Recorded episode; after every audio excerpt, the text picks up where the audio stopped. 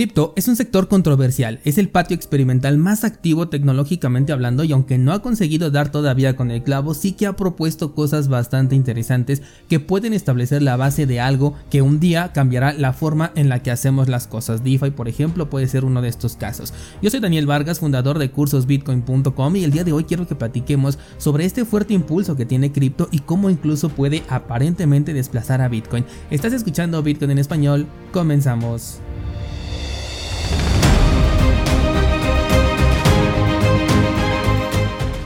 La semana pasada te comentaba del posible impacto que puede tener Tether en Bitcoin desde mi perspectiva. Esto a raíz de ciertos comentarios que vi en redes sociales sobre la perspectiva, pero ahora de otras personas, que consideran que si Tether cae entonces el mercado entero no se podría recuperar e incluso Bitcoin se vería en problemas, hecho con el que no estoy de acuerdo porque el precio de Bitcoin no es la base y a pesar de que puede existir un desplome generalizado de precios por el FOMO, hay muchas personas que comprenden el potencial que tiene Bitcoin y aprovecharían precisamente ese FOMO para adquirir más satoshis. A raíz del nacimiento de cripto, muchas cosas se desviaron del camino y se comenzaron a tomar como necesarias. Por ejemplo, el tema del precio. Muchas veces he visto comentarios de que ya es tarde para entrar en Bitcoin porque ya subió demasiado su precio y que por eso la gente pues se va a otros proyectos que pueden ser desde insostenibles hasta proyectos que realmente son interesantes buscando ofrecer alguna utilidad. Si lo cumplen o no ya es otro tema, pero por lo menos tienen una intención. Y es cierto, no lo de que ya es tarde para entrar a Bitcoin, sino de que hay personas que sí lo están viendo de esta manera. Me sorprendió mucho cuando comencé a ver que la gente ya llegaba a este sector ya no porque supo sobre Bitcoin, sino porque se enteró, no sé, por ejemplo, que podía ganar dinero con Axie Infinity, convirtiéndolo en su primera interacción con cripto. Con el crecimiento de Ethereum no se diga, un montón de gente compró primero Ether antes que Bitcoin y eso me deja pensando en si la era de cripto va a tener un nuevo apogeo en el, en el futuro cercano. En más de una ocasión me he enfrascado en debates en redes sociales, en Twitter sobre todo, donde conozco gente que dice que Bitcoin depende mucho de cripto porque es el sector que, él creó y lo que pase con cripto le puede pasar a Bitcoin. Y bueno, en cierta parte entiendo que una noticia tradicional, por ejemplo, cuando hablan de FTX, sí se refieren al sector de las criptomonedas entero dentro de lo cual encierran a Bitcoin, aunque no tenga nada que ver, pero ya cuando las personas también comienzan a tener este mismo pensamiento, es cuando se va creando esto a lo que yo le llamo el pensamiento colectivo y hay que ponerle mucha atención a ello. Personalmente considero que cripto en términos generales es insostenible por su propia cuenta, que solamente un puñado de proyectos van a poder salir adelante, a día de hoy, en noviembre de 2022, puedo llegar a pensar en Ethereum, Monero y quizás hasta Binance, siendo Ethereum y Binance dos empresas que van a depender tanto de las decisiones internas como de las externas, o sea, de los reguladores que así lo quieran para volverse ya sea más fuertes o incluso para desaparecer. Pero finalmente ahorita son de las empresas más fuertes y que creo que pueden resistir a un colapso del mercado en general. Cuando me comentaron que Bitcoin depende de cripto, la verdad es que me cuesta mucho trabajo procesarlo porque si de por sí considero que cripto es insostenible para sí mismo, entonces ¿cómo podría sostener a un proyecto del tamaño de Bitcoin? Simplemente no le encuentro sentido. Bitcoin se sostiene por sus fundamentales. Bitcoin ha sido el mismo desde que no tenía ni siquiera un valor económico y lo seguirá siendo sin importar su precio. Tendrá la misma utilidad que tuvo desde el día 1, al menos utilidad para la que fue creada, no para la que posteriormente nosotros eh, le entregamos, ¿no? Porque ya hablamos también de que Bitcoin puede utilizarse de la manera en que tú quieras. Y no solo eso, he escuchado que Bitcoin depende también de las casas de cambio porque sin ellas el precio simplemente se desplomaría y hablamos de los exchanges centralizados en este punto. Otra opinión muy común es que Bitcoin depende de su precio y que si deja de subir entonces la gente ya no lo va a querer. Y sí, habrá muchos que venderán sus satoshis y no querrán saber más, se llevarán su dinero hacia cripto y eventualmente el precio de Bitcoin será no estable pero sí muchísimo menos volátil. El caso más extremo es la crítica a que Bitcoin ya es obsoleto con respecto a cripto y aquí sí he visto comparaciones por ejemplo con Solana, Ethereum o Polkadot que bueno no tienen ningún punto de comparación con Bitcoin pero bueno así es como la gente lo está percibiendo y es lo que te estoy compartiendo en este momento. Lo que veo es un pensamiento colectivo que me hace imaginarme un escenario en el que cripto va a tener un mayor crecimiento porque tendrá un mayor capital por parte de los minoristas, mientras que Bitcoin se convertirá en un activo de nicho, que de por sí cripto en general, ahora sí contando con Bitcoin, ya es un nicho dentro del sector tecnológico diagonal económico, pero en este caso Bitcoin ahora sería un subnicho que se podría popularizar incluso más con ese discurso de que Bitcoin ya fue absorbido por los ricos, por las ballenas, y dirán que por ello no es descentralizado, pero cuando pudieron comprar Bitcoin a precios económicos prefirieron elegir a cripto. Esto es a lo que yo he llamado la depuración y lo que creo que podemos ver en el próximo movimiento alcista del mercado en general. Es por ejemplo un gran interés en cripto por la nueva moda que llega a salir en el año 2024 y dejando atrás a Bitcoin para aquellos que comprenden su valor por encima del precio y algunos curiosos que van a querer comprar un poquito esperando que suba algo de precio. Que sí, yo creo que este próximo movimiento alcista todavía va a tener un impulso considerable. Yo pienso que sí va a pasar de los 100 mil dólares. Esa es mi especulación personal pero creo que los incrementos de precio cada vez van a ser más pequeños, o sea, este fue de los 20 mil a los 67 mil si no me equivoco, pero el pasado por ejemplo fue desde los 2500 o 1500 hasta los 20 mil, o sea, fue una diferencia muy grande. Y creo que en cada movimiento alcista el incremento de precio va a ser mucho más pequeño. He dicho también en muchas ocasiones que el precio de Bitcoin podrá ser un día superado por el de Ethereum siempre que esta empresa no haga colapsar a su propio proyecto. Y lo sigo pensando, creo que el CoinMarketCap tendrá como líder a Ethereum y esto fomentará todavía más este FOMO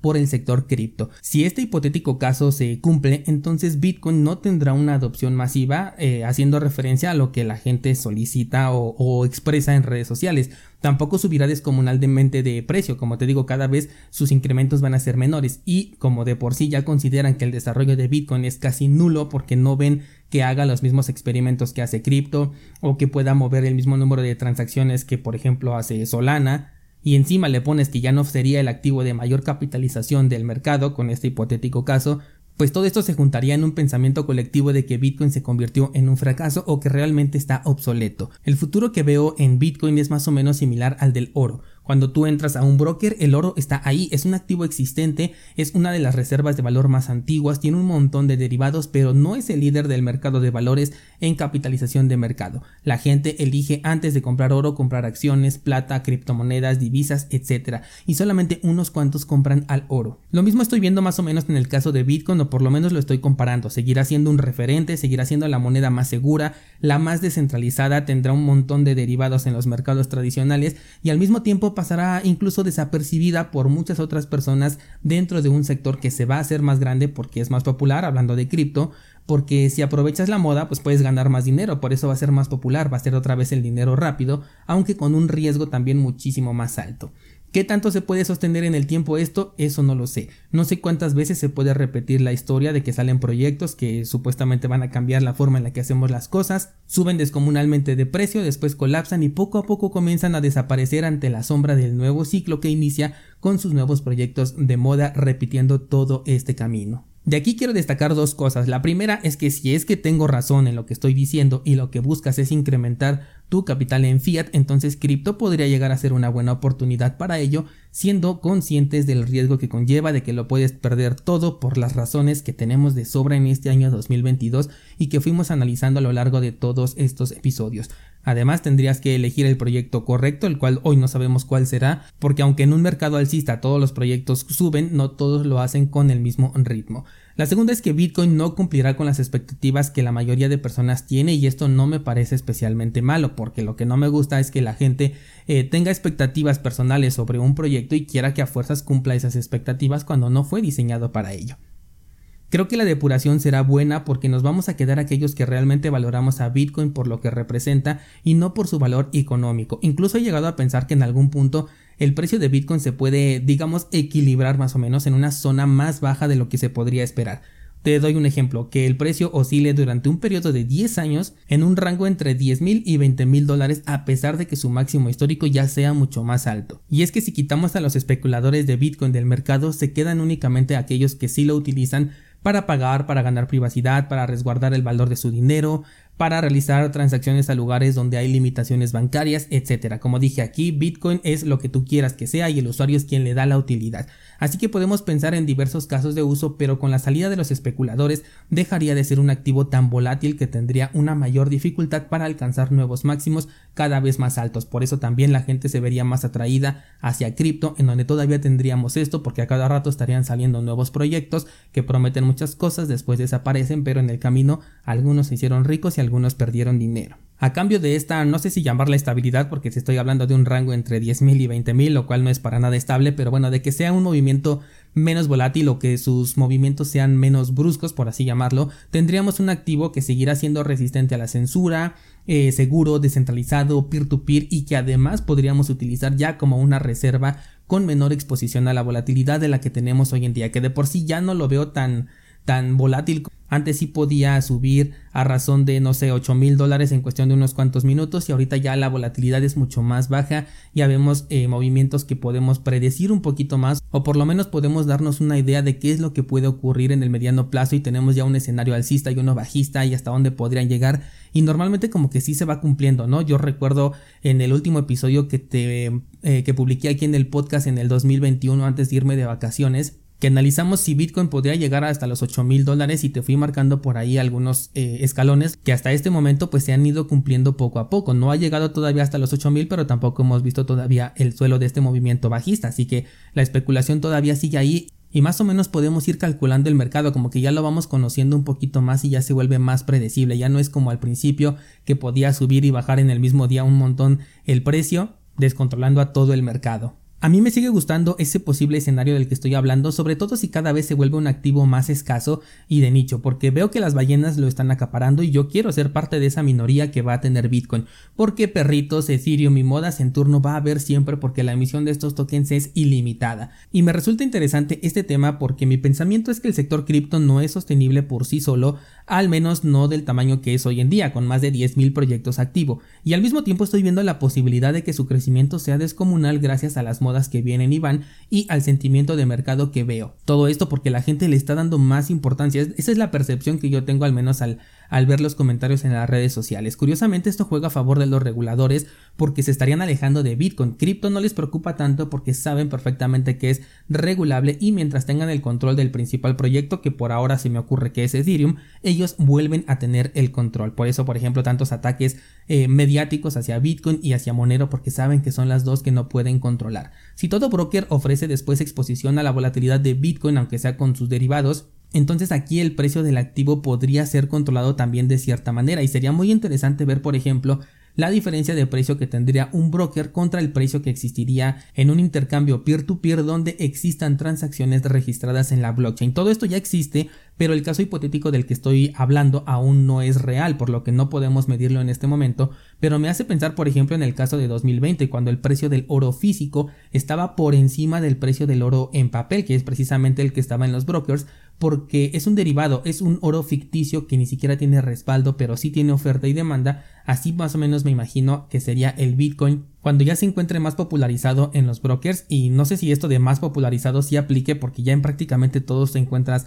a Bitcoin, pero en conjunto con todo lo que acabo de desglosarte en este episodio, bueno, pues haría que la situación fuera diferente. Cuando pienso en todo esto, me pregunto si al final sí existirá un lugar como aquella isla del libro de la revolución de Atlas eh, libro que por cierto te recomiendo un montón, en donde todo se movía en el caso del libro con oro, pero nosotros con Bitcoin, porque es el único dinero que es realmente sólido en el mundo y su paridad con el dólar o con cualquier otra divisa sea completamente irrelevante porque habremos sacado a los especuladores del mercado, o más bien se habrán salido voluntariamente los especuladores del mercado para irse a cripto. Yo sé que suena un poco fantasioso, pero es que solamente es cuestión de organización, porque los medios ya existen, Bitcoin ya está ahí, y no se trata de tener una isla, sino que una simple comunidad puede funcionar utilizando Bitcoin como moneda interna. Me parece bastante interesante y creo que sí se podría hacer. Incluso pueden haber comunidades digitales en donde todo se mueva a través de Bitcoin y eso es muy interesante. Me gustaría mucho conocer tu opinión al respecto sobre este escenario que acabo de plantear, sobre el que si se puede llegar a crear esta comunidad que únicamente se mueva con satoshis. ¿Piensas que es posible ese escenario donde cripto tenga un mayor crecimiento aparentemente que, Bitcoin? ¿Te gustaría que así fuera? ¿Crees que Bitcoin sería más débil si en lugar de crecer en número de usuarios y de precios se comenzara a depurar? Me gustaría conocer tu opinión al respecto, espero ver tus comentarios en el grupo de Discord. Eso sería todo por el día de hoy, muchas gracias y hasta mañana.